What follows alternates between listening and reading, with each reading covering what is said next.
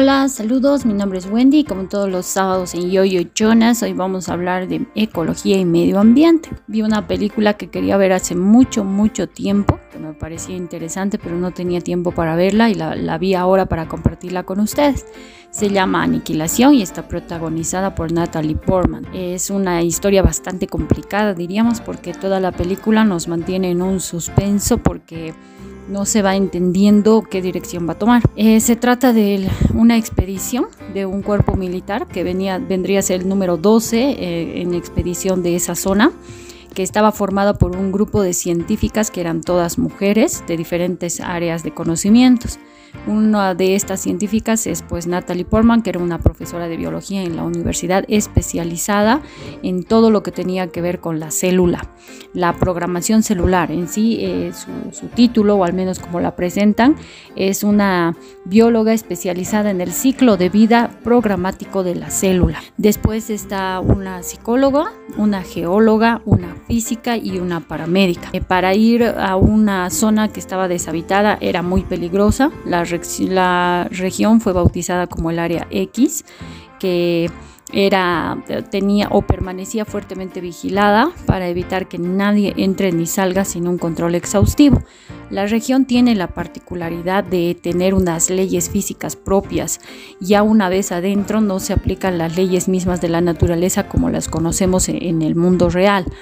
Eh, además que la misión que es esta pequeña expedición, eh, en vez, o sea, se supone que tenían que ir avanzando dentro del área X hasta llegar a un faro, que es donde comienza toda la película, que fue impactado como por un meteorito.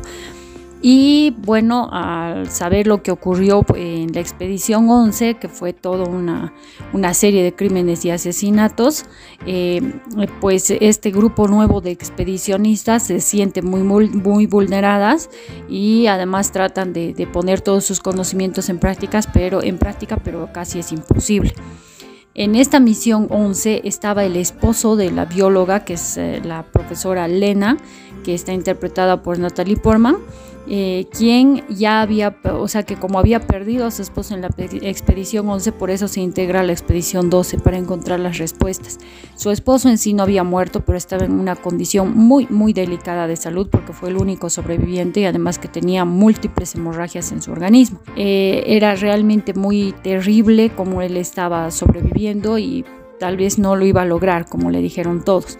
A medida que las mujeres, las científicas, se van adentrando en el espacio, se dan cuenta de que funciona como un prisma reflejando las cosas en diferentes formas. Alex Garland eh, toma las riendas como director de la adaptación cinematográfica de una de las novelas más premiadas, que justamente es esta película y eh, nos va mostrando a, través de todo lo que vamos viendo de que funciona una inteligencia eh, extraplanetaria.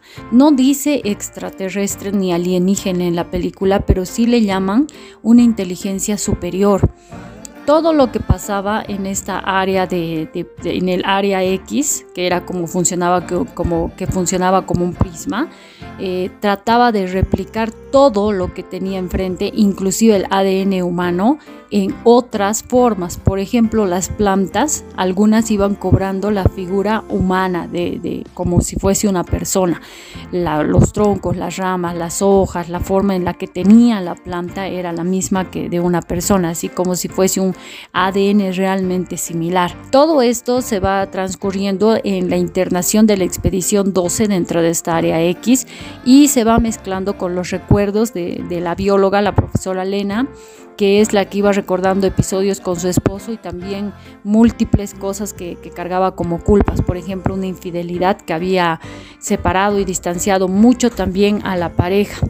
Entonces, parte de, de, todo lo que va sucediendo, suscitándose en este viaje de la expedición número 12, construye como una historia bastante compleja en la que nos vemos en el desafío como espectadores de ir entendiendo qué es lo que está sucediendo. Ya eh, en medio de la película se explica de que esta inteligencia que opera ya dentro de este prisma va creando mutaciones que al principio son sutiles, pero mientras más se acercan al faro, que es donde sería el, centro de donde está esta inteligencia, se van haciendo más contundentes. Al final, pues no les voy a develar en qué acaba la película, pero sí se puede entender de que esta inteligencia logra salir del, del prisma y adaptarse a una nueva realidad que sería la nuestra. Uno se pregunta, ¿y qué tiene que ver esto con ecología y medio ambiente?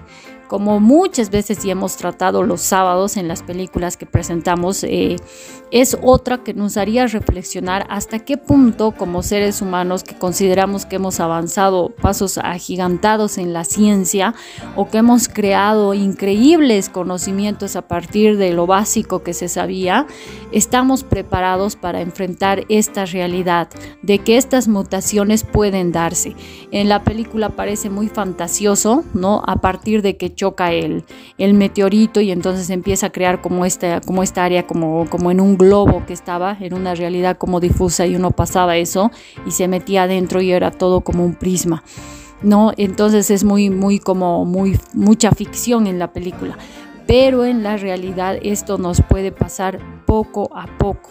Yo creo que ya con tanta manipulación científica que ha habido incluso a los alimentos, hablando en sí de la naturaleza de los alimentos transgénicos, podemos entender ya que hay mutaciones en, nuestros, en nuestro organismo, nuestro mismo orden genético tal vez puede ser manipulado a partir de todas estas eh, experiencias, diríamos, científicas. Les invito a ver la película, realmente es compleja, pero es muy interesante, les va a mantener atrapados y en vilo además de conocer qué es lo que sucede y que nos lleve también a reflexionar. Siempre tratemos de sacar esa parte importante que es la que nos, nos hace detener y pensar en el contexto en el que estamos viviendo, hasta dónde estamos preservándonos nosotros como humanos, estamos preservando nuestro medio ambiente tal y como lo conocemos, con las leyes naturales que se aplican en el planeta Tierra y hasta dónde estamos dejando de que la ciencia validada de, que hay, tiene que haber procesos de experimentación para mejorar ciertas cosas, manipule estos entornos, ¿no? Entonces, si quieren ver la película, ya saben que la pueden encontrar en nuestro canal de Telegram y también los esperamos en sus comentarios aquí en el canal de YouTube o en nuestras diferentes redes sociales para si es que también ustedes tienen una buena película que compartir, que nos la citen para que la podamos ver. Así que feliz sábado y hasta la próxima.